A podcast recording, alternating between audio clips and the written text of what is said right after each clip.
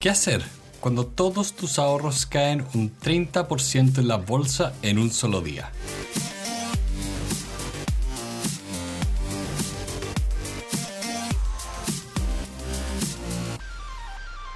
Hola a todos, bienvenidos a Elemental, una nueva sesión de Extra Ideas, el espacio donde vemos charlas, fragmentos de texto y pequeños pedazos de sabiduría que queremos compartir con ustedes. Mi nombre es Pedro y estoy acá con Santiago. Hola, hola. Y el día de hoy vamos a hablar de un tema contemporáneo. Eh, estamos a 8 de abril. Estamos en abril, ¿verdad? Sí. Muy bien.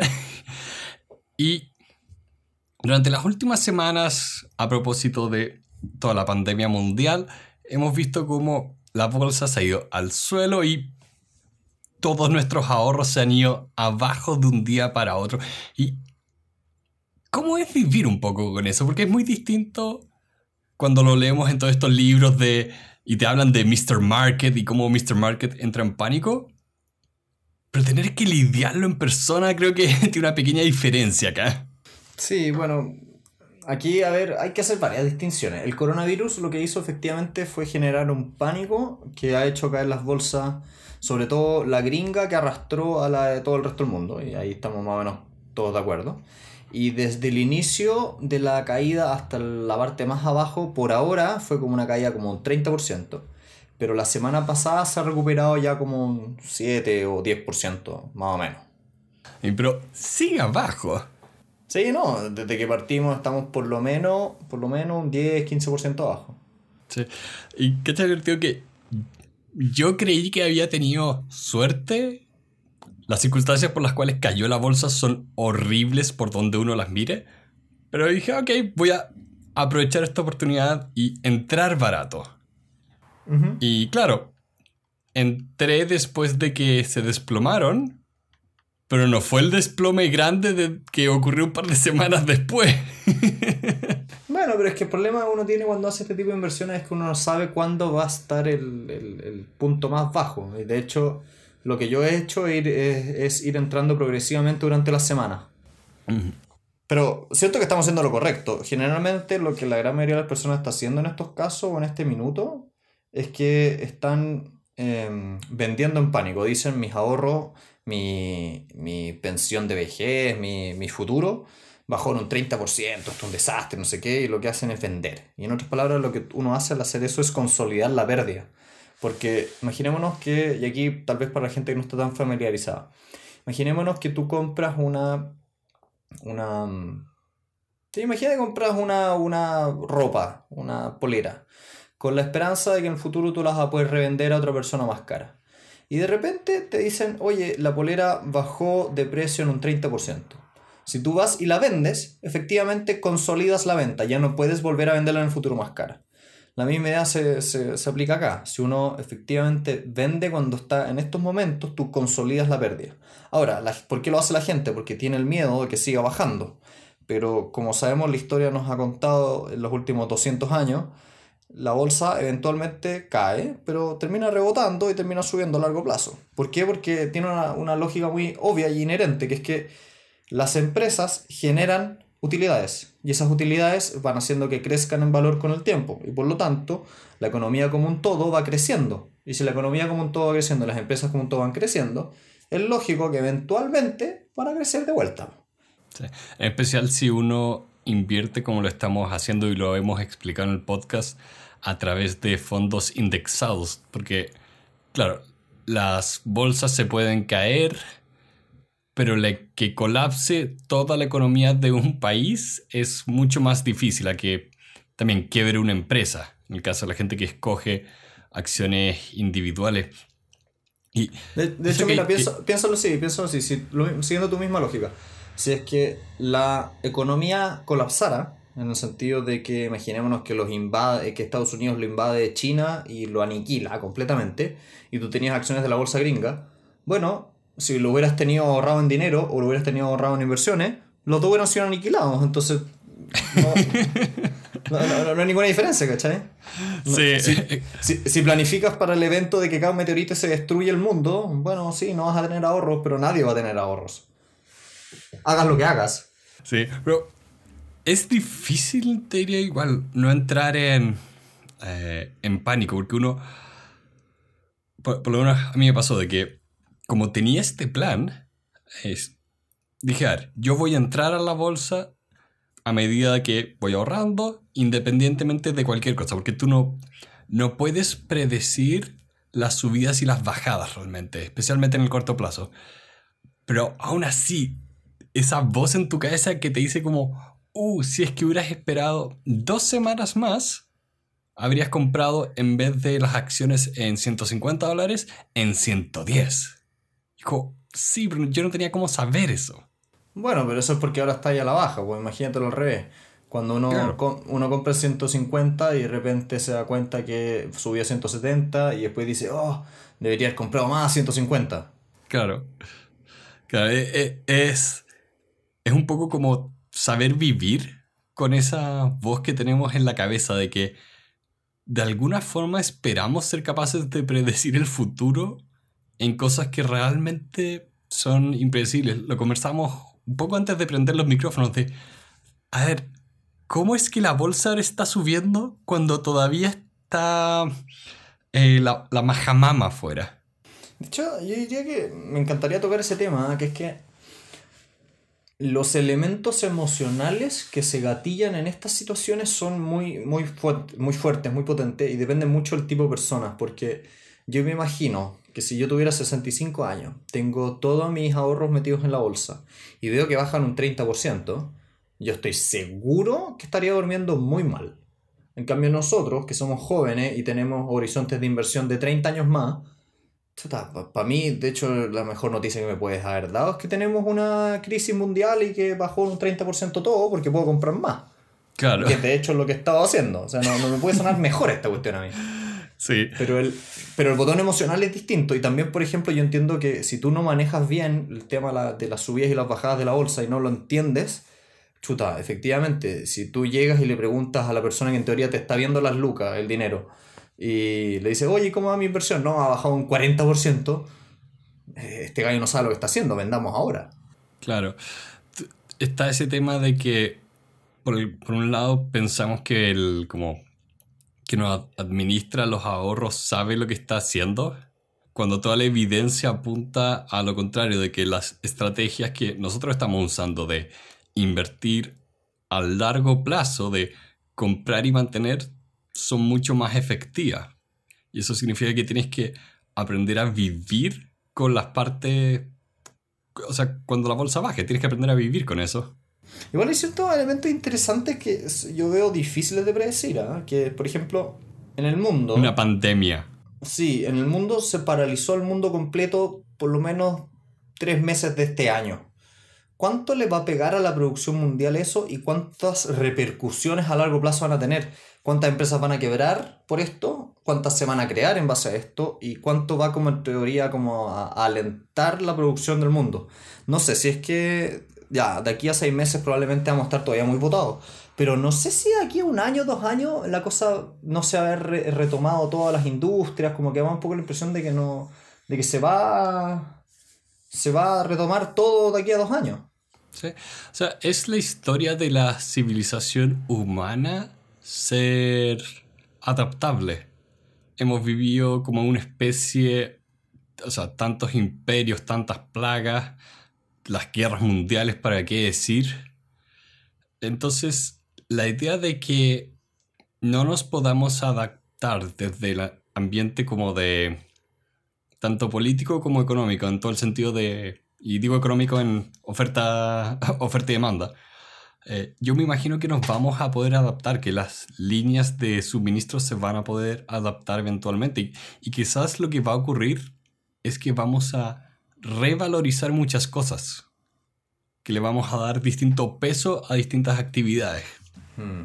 Me haría muy feliz de que reconociéramos que los diamantes son basura. Eso sería maravilloso. Pero, ¿sabéis qué otra cosa que puede ser interesante, que es parte de esta conversación de la incertidumbre del futuro? Es que no sé, y he escuchado voces que dicen esto, no sé si estamos ante un cambio de paradigma. No sé si este es el gatillante que evidencia la crecida y el, y el, momento de China imponiéndose como gran potencia mundial? ¿O, no? Eh, lo que me pasó cuando viajé a China hace, hace como un año es que quedé realmente impresionado. Yo he visto Europa, he visto Estados Unidos, he visto los países más desarrollados del mundo. Y sabéis que China es otra cosa. Es como... ¿Sabes lo que me pasó con China? Que cuando yo cuando ibas a Estados Unidos, iba a Europa, tú en cierto sentido como que veías lo que habías visto en otro lado. ¿Qué quiero decir? Entraba ahí, no sé, al, al no sé, iba ahí a la Torre Eiffel y decía oh, mira, esta cuestión yo la vi en no sé cuántas fotos, ahí está. Oh, es como, como la sensación de cuando uno ve en vivo un concierto. Claro. Y es como dice, yo, yo conozco la canción, la he escuchado muchas veces, la he visto en YouTube, pero ahora la tengo al frente, como que me la están mostrando en vivo. Pero con los chinos me pasó una cosa muy distinta, que es que llegué allá y todo era nuevo. Era como, qué impresionante la magnitud del planeta, lo grande, masivo que es el planeta, y lo, lo tremenda potencia mundial que son estos tipos. Yo veía Shanghái y decía, esta cuestión es perfecta. Es una cuestión con 30, es una, sociedad, una ciudad con más de 30 millones de habitantes y no había taco. No había gente parada en las calles así uno detrás del otro y no podía mover. No, funcionaba perfecto. Tú miráis esta cuestión, miráis para los lados y veis miles de Ferrari, miles de Tesla, miles de Lamborghini. Dice, oh, esta cuestión aquí hay mucha riqueza, Y yo decía, oh, esta cuestión es impresionante, es mucho más brutal que Nueva York. Y, y me baja un poco la duda si estaremos en ese punto de inflexión. Tenemos a un país como Estados Unidos que tenía hace 50 años la reserva de oro más grande de todo el mundo y que de hecho el respaldo de las monedas mundiales estaba en dólares. En otras palabras, la divisa como potente a nivel mundial era el dólar. Y ahora tenéis una situación extraña donde tenéis a China, que es el que tiene más dólares del mundo.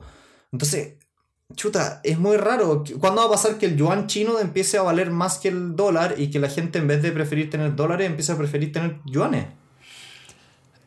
Mira, ese es un tema bien, bien eh, complejo porque hay un tema de confianza de por medio que no encuentro que China lo esté haciendo bien o, creo que va a ser un tema de mucho conflicto entre China y como el mundo de Occidente, considerando que tienen, tienen un dictador básicamente, tienen un emperador.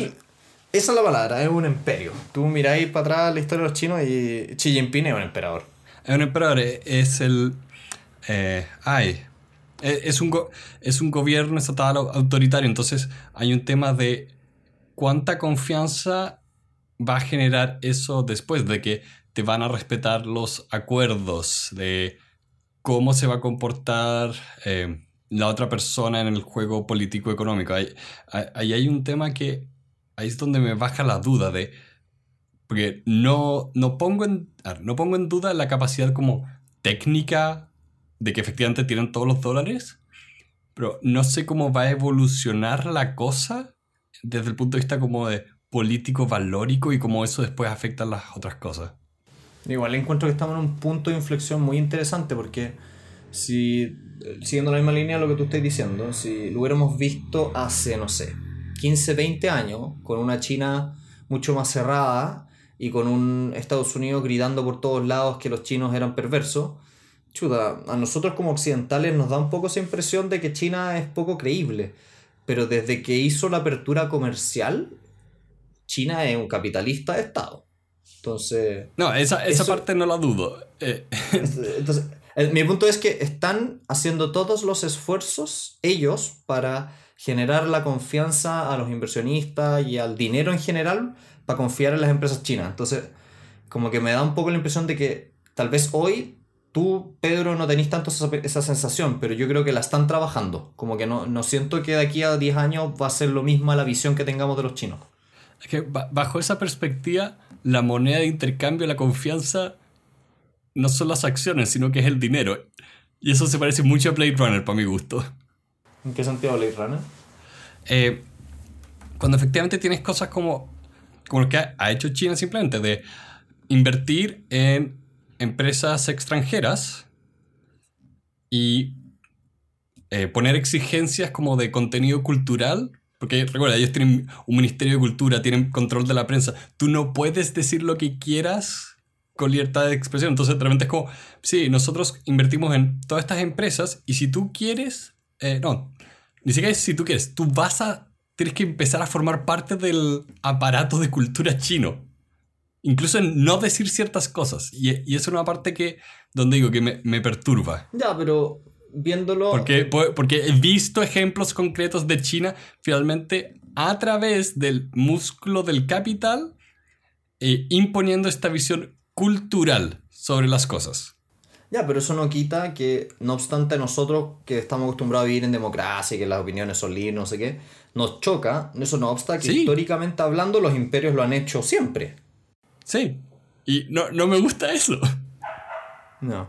Quiero creer que después de todas estas cosas que estamos viendo vamos a, de alguna forma, salir mejor que antes, no como antes. Mira, aquí la historia a veces nos juega la mala pasada de ser más cíclica de lo que uno quisiera. Ah. Igual, igual también hay que admitir que tenemos algo que ha, cambiado mucho todo en general, que es la consolidación de las redes de información y el Internet como tal. Creo que es yo siento que el Internet a nivel económico tiene el mismo impacto que la creación de la imprenta, por ejemplo. Es como ese nivel, el cambio cultural, como que no hay una vuelta atrás. Los imperios del futuro no pueden llegar a ser los mismos del pasado. O sea, absolutamente. Y ahí lo, lo, lo difícil es predecir, ¿qué, ¿qué, va a pasar? ¿Quién va a ser la potencia? ¿Si se va a descentralizar? ¿No se va a descentralizar? ¿Van a tener los chinos control de todo el Internet y nos van a censurar? ¿Qué va a pasar ahí? Piensa que em, a ver, este canal de YouTube que me encanta de Smarter Everyday hizo un especial sobre cómo funciona YouTube, Twitter, Facebook, todo el tema de cómo funcionan las campañas de control de información. Y para eso ya no solo fue a hablar con estas empresas, sino que también él como es ingeniero de cohetes fue a hablar con generales. Y él decía, mira, en un momento el 90% de toda la comunicación del, como en el Mar Negro, eran bots hablando entre ellos. Ya. En la mitad de una guerra. Eh, era, era puro, puro ruido. Y también, eh, lo que decía, en un momento le preguntaba a estos generales con los que estaba hablando, como, a ver, ¿es este video que me estás ayudando a hacer técnicamente un arma? Y yo decía, sí, es un, es un arma en la época de la, de la guerra de información. Hay que ver la información en Internet como un campo de batalla más, como lo veías el aire y la tierra y el mar. Porque tiene un impacto después. Igual me da un poco la impresión, pero no, no, he visto la charla que tú me estás hablando, pero me da un poco la impresión de que a un general que se dedica a la guerra ve, como dice una persona que tiene un martillo, ve todo como un clavo. definitivamente. Pero piensa que en Inglaterra ahora la gente está quemando antenas de celular porque vieron en internet que el coronavirus se esparce con Wi-Fi. ¿Quién fue el retardado mental que dijo una cosa así? No lo sé. Y por eso te encuentro que me hace sentido cuando este tipo dice la, la dimensión de la información se convierte en un campo de batalla cuando empieza a tener efecto en la vida real. De, no solo que la gente crea estupideces, sino que haga estupideces. Sí. Bueno, pero tal vez nos escapamos un poquitito hacia otro lado, pero... Y valió toda la pena. Sí. Bueno, en fin. Eh, volviendo un poco a la, raíz de todo este tema, me da la impresión de que estamos en un momento donde el control emocional que tanto nos han advertido en todos los libros de inversiones se pone en juego. Como que por primera vez estoy viviendo una recesión donde tengo mucha plata invertida y donde estoy viendo cómo las cosas bajan y tengo que aguantar y decir quiero más.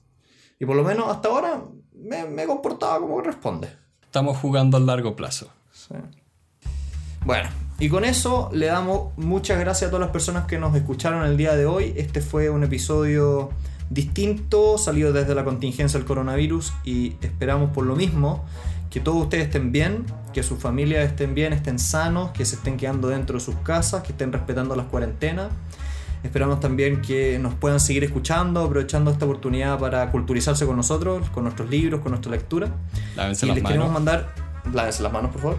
Y les queremos mandar muchos saludos a todas las personas que nos están dejando comentarios. Nos encantaría escuchar más feedback de ustedes. En YouTube tienen los mismos, si ustedes nos escuchan en Spotify, en YouTube la gente está dejando montones de comentarios debajo de los videos de los episodios. Por lo tanto, también si ustedes quieren invitar a la conversación, hacernos preguntas y que nosotros las respondamos en el show, pueden enviarnos un correo o pueden meterse a esas plataformas y dejarnos sus comentarios por ahí. Les mandamos muchos saludos y gracias especiales a las personas que nos apoyan con Patreon y que tengan una muy buena semana. Bye bye.